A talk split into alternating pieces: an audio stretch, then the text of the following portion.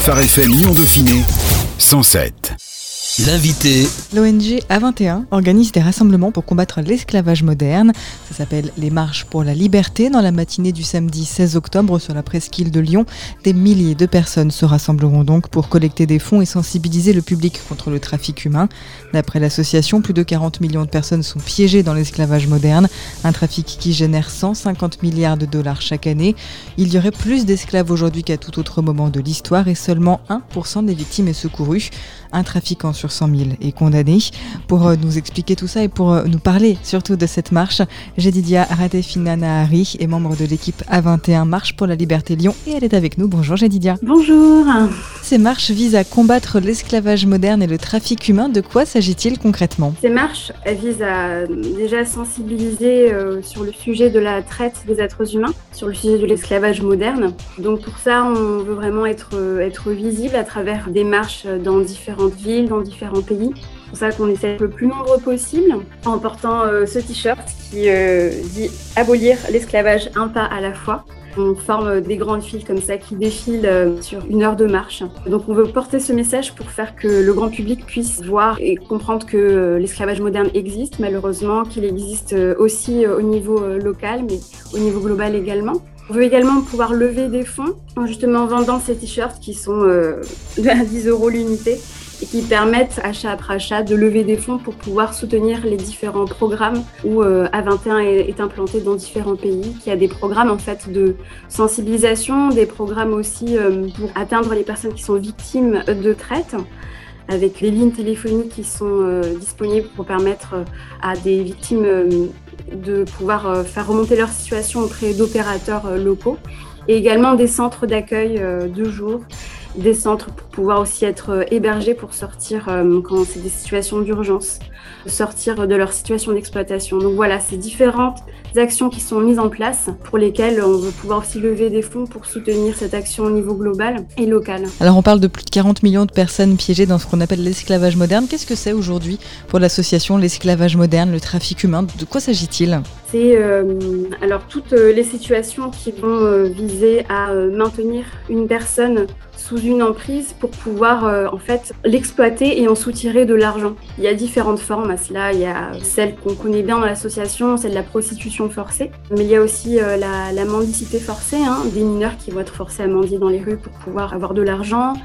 Il va y avoir aussi l'exploitation domestique qui est plus cachée, mais qui est euh, quand même présente. Donc des personnes à qui on va promettre un travail, qui vont se retrouver aux prises d'une famille au niveau domestique. On va leur prendre leurs papiers pour qu'elles puissent être vraiment sous emprise. Et malheureusement, elles vont se retrouver en situation d'exploitation, mais là, c'est beaucoup plus caché pour le coup. L'association, euh, c'est vrai, œuvre beaucoup plus sur euh, la thématique de la prostitution forcée, même si euh, ces derniers temps, elle s'ouvre à différentes thématiques aussi. Comment est-ce qu'on peut repérer et porter secours à ces êtres humains exploités? Déjà, dans un premier temps, ce qui est important, c'est de pouvoir être sensibilisé sur le sujet, sur la question. Déjà, de pouvoir en connaître la définition de ce que c'est que l'esclavage moderne, parce que c'est vrai que si on ne sait pas de quoi on parle, on ne sait pas forcément vers qui se tourner. Et puis, ce qui est important, c'est aussi de comprendre quelles sont les, vulnérabilités de ces personnes-là. Malheureusement, être exploité, ça ne touche pas euh, tout le monde. Ça touche essentiellement les personnes qui ont bah, souvent besoin d'argent, qui sont en position de vulnérabilité et du coup qui vont se tourner vers la première personne qui va leur promettre du travail, un contrat de rêve, de l'argent. Donc euh, voilà, c'est souvent euh, ce, type de personnes-là, souvent en situation de vulnérabilité. En France, ça va être beaucoup des personnes mineures, souvent des enfants pris en charge par l'aide sociale à l'enfance qui sont recrutés par des euh, proxénètes à la sortie des foyers, en fait, tout simplement, euh, qui euh, vont se retrouver malheureusement sous, sous, leur emprise et vont être dans un engrenage en fait de prostitution forcée sans même avoir su dès le début ce dans quoi elles allaient être embarquées en fait. Ce que je pense qui est important, c'est vraiment d'être sensibilisé à ce type de population vulnérable en fait.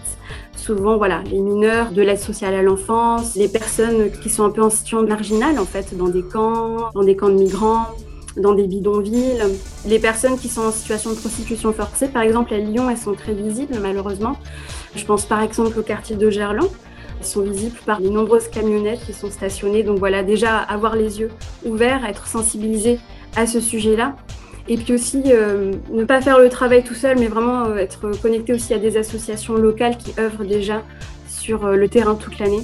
Je pense par exemple au Mouvement du Nid, l'Amicale du Nid pour les associations laïques. Et pour des associations chrétiennes, je pense par exemple à l'Alliance de l'Espérance avec qui nous avons un contact aujourd'hui. Quels sont les moyens de mettre fin à l'esclavage moderne? Alors ça peut peut-être sembler un peu utopique, mais en tout cas, comment est-ce qu'on peut faire en sorte que ça aille mieux? Nous, à 21, c'est vrai qu'on a fait le choix de pouvoir parler de ce sujet déjà. La marche, c'est l'un des moyens pour faire connaître ce sujet, pour pouvoir euh, sensibiliser, en parler autour de soi, notamment sur les euh, réseaux sociaux, dans sa communauté, euh, dans son église, autour de soi. Et puis aussi pouvoir s'engager, s'engager concrètement aux côtés d'une association qui est déjà dans un travail, alors soit de sensibilisation, mais aussi peut-être d'accompagnement sur le terrain concrètement. Les personnes qui n'ont peut-être pas le temps de s'engager physiquement peuvent aussi euh, donner, contribuer euh, à des projets très concrets pour pouvoir accompagner ces personnes-là.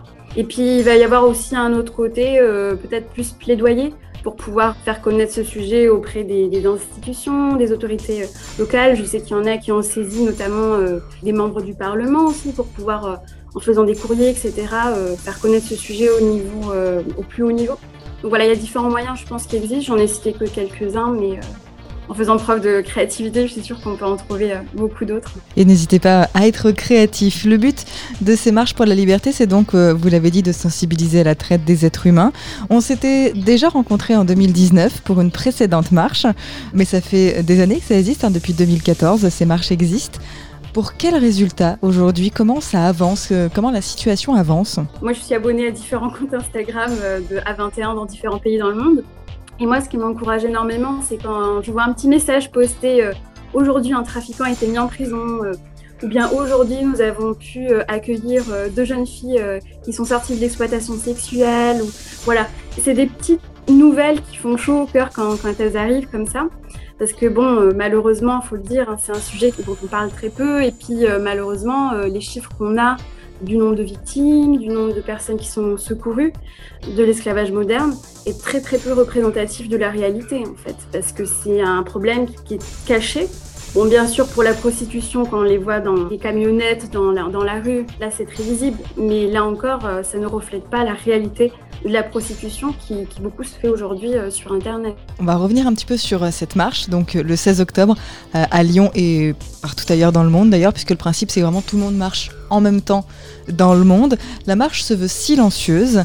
Pourquoi est-ce que vous faites le choix de ne pas expliquer aux passants dans les rues euh, votre démarche, de ne pas aller vers eux, de ne pas les solliciter On le fait, mais euh, on le fait avec des, tracts, on le fait avec des conversations, euh, des échanges qu'on peut avoir avec les gens peut-être viennent à notre rencontre, peut-être qu'ils s'arrêtent aussi pour nous observer, pour nous regarder. On veut pas être dans une démarche où on va manifester ou scander des slogans parce qu'on n'est pas dans une revendication non plus d'un message quel qu'il soit, mais on veut simplement ouvrir les yeux, conscientiser à travers des messages qu'on porte et puis qu'on va aussi distribuer euh, pour les personnes qu'on croise sur notre chemin. De temps en temps, au cours de la marche, on s'arrête aussi, on prend des pauses assez figées pour laisser le temps aux personnes de lire euh, les messages qu'on porte et puis avoir l'occasion aussi, quand on peut, de pouvoir avoir des échanges, des conversations avec les personnes qui nous regardent. Quels sont les retours des personnes, des passants par exemple, qui peuvent être en presqu'île, qui vous voient quand vous discutez avec eux? Quel est leur retour? Qu'est-ce qu'ils vous disent? De ce que j'ai vu en tout cas de la marche que j'ai faite en 2019, c'était beaucoup de surprises en fait, euh, des personnes qui ne connaissaient pas euh, du tout le sujet ou qui en avaient vaguement entendu parler, qui ne savaient pas forcément euh, ce qu'il en était. Et du coup, oui, c'était plutôt de l'étonnement, plutôt de la surprise, puis de l'intérêt quand même malgré tout pour un sujet finalement qui n'est pas très très connu non plus du grand public. Ce qui est encourageant. ou pas. Malheureusement, c'est un sujet qui existe, mais le fait de pouvoir toucher des personnes, leur faire comprendre que la traite et l'exploitation d'êtres humains, euh, c'est un sujet qui est encore euh, là, présent aujourd'hui et qu'il faut combattre ensemble, c'est déjà un, pas de, gagner qu'on peut atteindre euh, et sensibiliser des personnes l'une après l'autre. Qui peut participer à cette marche et comment y participer? Absolument tout le monde peut participer à la marche. Ce que je trouvais sympa en 2019, c'est qu'on a eu des personnes vraiment de, de différents âges jeunes, moins jeunes, et puis des personnes de tout background. Tout le monde peut absolument participer. Après, nous avons un lien, Hello Asso, c'est une plateforme associative qui permet en fait pour nous de savoir qui sera à la marche et qui sait qui aussi a besoin de commander un t-shirt. Pour les personnes qui étaient là aux précédentes marches, il n'y a pas besoin d'en racheter un, vous pouvez ramener euh, le même, c'est le même depuis 2018. Et puis pour les personnes qui sont intéressées, qui n'ont pas encore lu vous pouvez tout faire sur Yellow Asso. C'est un lien qu'on a diffusé sur nos réseaux sociaux, Marche pour la Liberté Lyon que vous retrouvez sur euh, Instagram et sur Facebook également. L'an dernier, du coup, euh, en 2020, il n'y a pas eu de marche, Covid oblige. Vous avez eu un peu euh, une sorte d'année blanche. Comment est-ce que vous vous remettez un peu dans le bain cette année? Oui, c'est vrai que l'an dernier, on n'a pas eu de marche. À 21 a voulu quand même continuer la mobilisation en ligne. On sait les, avantages, mais aussi les défis qu'il y a de mobiliser des gens en ligne. Je suis vraiment contente de pouvoir reprendre la marche en physique. Je pense qu'on est beaucoup aussi parce que ça permet aussi de se voir en fait, de sentir que la mobilisation, elle n'est pas simplement chacun euh, euh, tout seul derrière son écran à la maison, mais elle est aussi là, elle est concrète. On est là aussi, on donne de notre énergie physique et je pense que c'est important parce que c'est quelque chose qui, c'est un sujet qui nous prend aussi, je pense, quelque part au trip. Donc il y a une dimension euh, physique importante aussi à manifester, je pense. Je pense qu'on est beaucoup à être vraiment content que ça reprenne en vrai, en réel. Puis là, la nouveauté, c'est que bah, je ne suis pas toute seule hein, à coordonner cette marche. Euh, il y a euh, Martha Lobo qui nous vient de Séville, en Espagne, qui a aussi aidé à coordonner la marche euh, depuis sa ville à Séville. Et qui, comme avec son mari, ils sont installés sur Lyon récemment, c'est vraiment un bonheur de pouvoir travailler ensemble et puis de, mêler aussi nos énergies à nous deux, nos différences et puis nos forces aussi. Donc euh, c'est vraiment euh, une joie de pouvoir partager ça avec elle euh, cette année. Ouais. Vraiment, on se réjouit de vous retrouver aussi en physique. Hein. Complètement. Est-ce qu'il y a des règles Covid un peu cette année? Oui, alors justement, il y a donc en date du 22, c'est tout récent. Hein. Il y a de nouvelles règles qui ont été imposées par la préfecture, dont on doit aussi prendre le temps de prendre connaissance. Hein, pour justement respecter la distanciation. Je pense qu'elle existait déjà parce qu'on marche les uns et les autres avec une distance de 1m50 déjà. Mais voilà, il y aura euh, des choses à mettre en place avec du gel hydroalcoolique, le port du masque euh, pour ne pas se retrouver tous agglutinés en, mêlant nos respirations, voilà. Mais il y a tout un protocole qui est sorti euh, il y a quelques jours dont on doit prendre le temps de prendre connaissance pour pouvoir aussi le faire appliquer le jour J. En 2014, la première année, donc, 29 marches avaient été organisées dans 18 pays. Vous en êtes euh, au niveau euh, mondial à 500 déambulations dans 52 pays. Comment vous expliquez l'ampleur que prend le mouvement? Je pense qu'il y a plusieurs, euh, il y a plusieurs explications.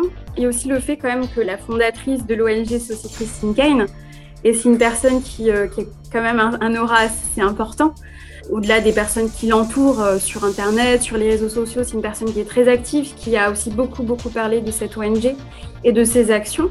Je pense qu'il y a aussi euh, une augmentation des, implantations de l'ONG dans différents pays.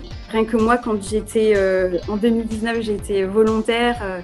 il y a eu la création d'un nouveau centre d'accueil de jour en Bulgarie. Donc voilà, c'est une association qui augmente en taille aussi, ça, se voit, des personnes en parlent, diffusent les messages. Donc je pense qu'il y a aussi un espèce d'engouement autour de l'accroissement de cette ONG et le désir peut-être de plus en plus de personnes de s'impliquer aussi dans cette œuvre euh, à travers les marches. Quel est votre lien, vous, à Lyon, avec euh, les églises, par exemple? On a parlé tout à l'heure de euh, l'Alliance de l'Espérance, qui est donc aussi une organisation chrétienne qui aide à lutter contre la prostitution. Quel lien vous avez avec les églises et les œuvres chrétiennes? Alors, par le passé, cette marche, donc entre 2016 et 2018 inclus, était portée par euh, l'église de Hillsong sur Lyon. En 2019 euh, à 21, euh, c'est vraiment constitué en association loi 1901. Donc c'est séparé de l'organisation interne à, à, Hillsong. Donc c'est là aussi où j'ai pris la coordination de la marche. Néanmoins, on a euh, un lien avec euh, les églises dans le sens où euh, on a des contacts, on a des amis dans différentes églises, des contacts également avec des pasteurs. Et on les a également invités par message, par mail, on les a contactés pour pouvoir faire en sorte que si le sujet les a intéressés, les toucher déjà eux, qu'ils puissent aussi mobiliser au sein de leurs églises des personnes qui pourraient être intéressées pour nous rejoindre puisque de toute façon, cette marche, voilà, elle se fait sur Lyon depuis 2016, donc il y a déjà beaucoup de chrétiens qui ont entendu parler de la marche, qui ont aussi participé par le passé. Et c'est vrai que c'est quelque chose qu'on veut pouvoir continuer à travailler avec les églises euh, au niveau local. Et ça, c'est quelque chose euh, dont on a vraiment pris conscience cette année. C'est une action qui est globale. L'ONG est, internationale. Mais on veut aussi pouvoir travailler de près avec euh, les acteurs locaux qui sont là, qui travaillent toute l'année.